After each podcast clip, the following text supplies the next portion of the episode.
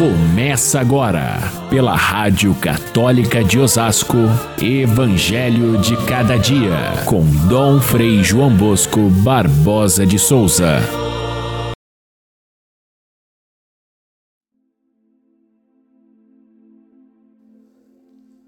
Muitos dos discípulos de Jesus que o escutaram disseram: Esta palavra é muito dura. Quem consegue escutá-la? E Jesus disse então aos doze: Vós também quereis ir embora? Simão Pedro respondeu: A quem iremos, Senhor? Tu tens palavras de vida eterna e nós cremos firmemente e reconhecemos que tu és o Santo de Deus. Caríssimos irmãos e irmãs ouvintes do nosso Evangelho de cada dia, este sábado 29 de abril, é o dia da, em que lembramos Santa Catarina de Sena, uma mulher fantástica, que apesar de ser analfabeta, deixou uma obra escrita.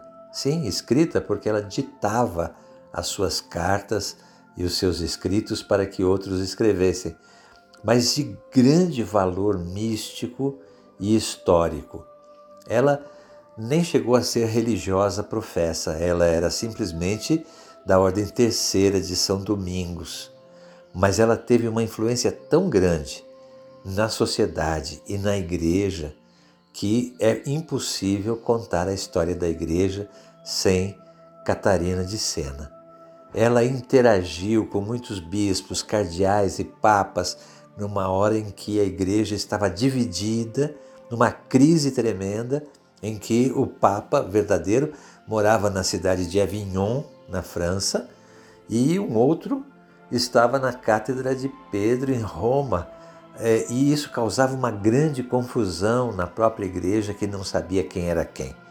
E ela, com muita oração, com muita atividade apostólica e com uma sabedoria incrível, ela conseguiu convencer o Santo Padre verdadeiro a ocupar a Cátedra de Roma e assim encerrar um grande cisma na igreja. E mais coisas, ela enfrentou tremendamente uma grande peste que houve naquele tempo e que praticamente é, um terço da, da Europa morreu é, com aquela peste. E ela atendeu aos enfermos, ela rezou por aqueles que sofriam, ela incentivou a igreja a fazer o seu trabalho de caridade e deixou essa obra imensa de, de grande sabedoria mística e também um testemunho vivo da história desse momento difícil. Crises sempre aconteceram na igreja, desde o começo. E a primeira delas nós vemos no Evangelho de hoje, Jesus diante dos discípulos. Ele praticamente terminou o discurso do pão que nós lemos até ontem, e, e depois disso os discípulos começaram a, a sair, não suportaram aquilo que a gente chamou de escândalo da, das afirmações de Jesus, dizendo que ele vinha do céu e que ele era o pão da vida, o pão do céu, maior do que Moisés, e que aqueles que quisessem a vida eterna deviam comer a sua carne e beber o seu sangue. Isso causou uma crise imensa entre aqueles que seguiam Jesus, porque eles não queriam deixar aquela segurança dos ensinamentos dos fariseus, dos mestres da lei, da lei de Moisés, porque não, não tinham acreditado em Jesus. E Jesus tinha dito: aquele que acredita em mim tem a vida eterna mas não vai acreditar em mim quem não foi tocado pelo dom da fé que só o Pai é capaz de dar. Enfim, aquela crise é, se instalou no meio deles e eles então começaram a abandonar. Jesus se volta para os doze, aqueles que eram os mais fiéis, aqueles que estavam consigo desde o início, e diz para eles: é, Vocês também querem ir embora? Talvez se Jesus tivesse mais preocupado com o sucesso humano, ele devesse perguntar o que, que eu devo mudar no meu discurso para que as pessoas sejam mais seguidoras do meu ensinamento. Jesus não diz isso. Ele simplesmente diz para os discípulos: vocês querem ir também? Ora, naquele tempo e em todos os tempos, muitos já tiveram essa ideia de abandonar a fé. Quantos estavam conosco é, desde a catequese, desde o início e já não seguem mais? Quantos, durante esse período da pandemia, eram até lideranças dentro da igreja, mas diante dos acontecimentos se acomodaram ou então mudaram de, de disposição e acabam não indo mais na igreja. Quantos questionam as afirmações, seja do Papa, seja da, da CNBB, tão questionada, ou dos bispos, é, e, e, e, querem simplesmente uma, um outro tipo de, de religião diferente.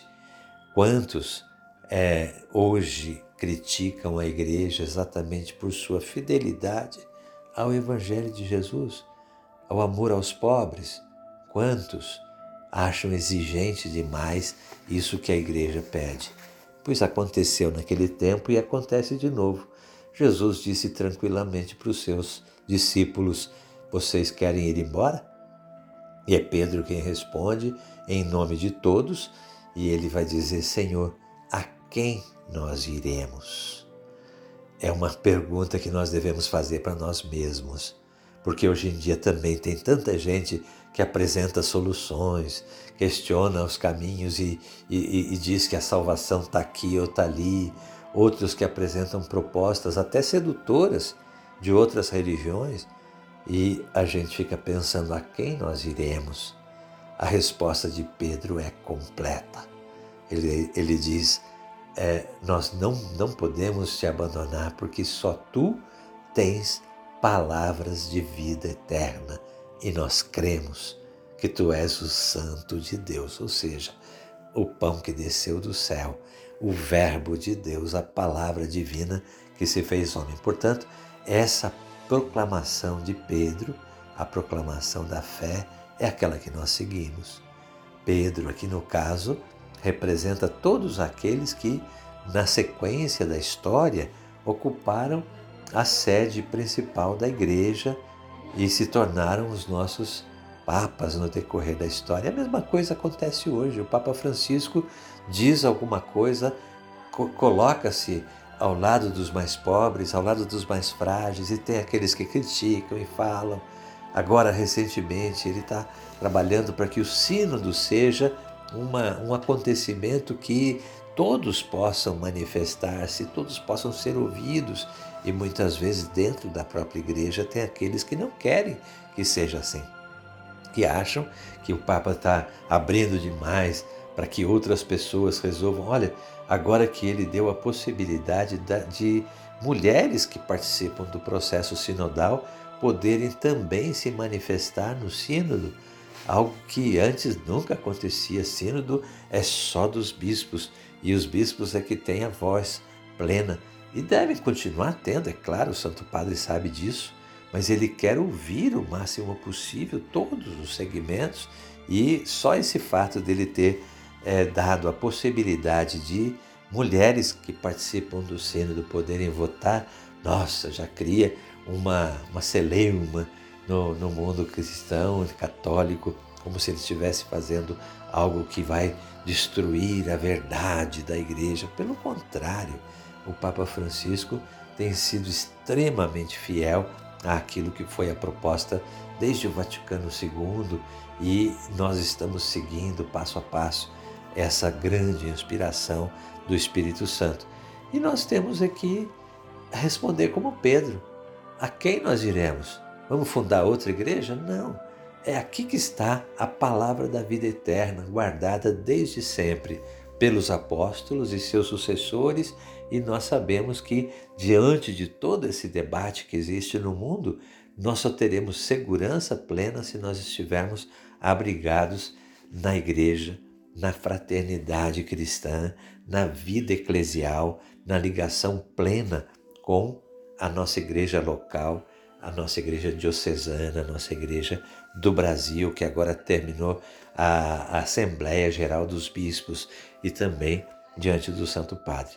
Só tu tens palavras de vida eterna, disse Pedro, e nós cremos que essa palavra é que salva. Fiquem todos com Deus. Até amanhã, se Deus quiser.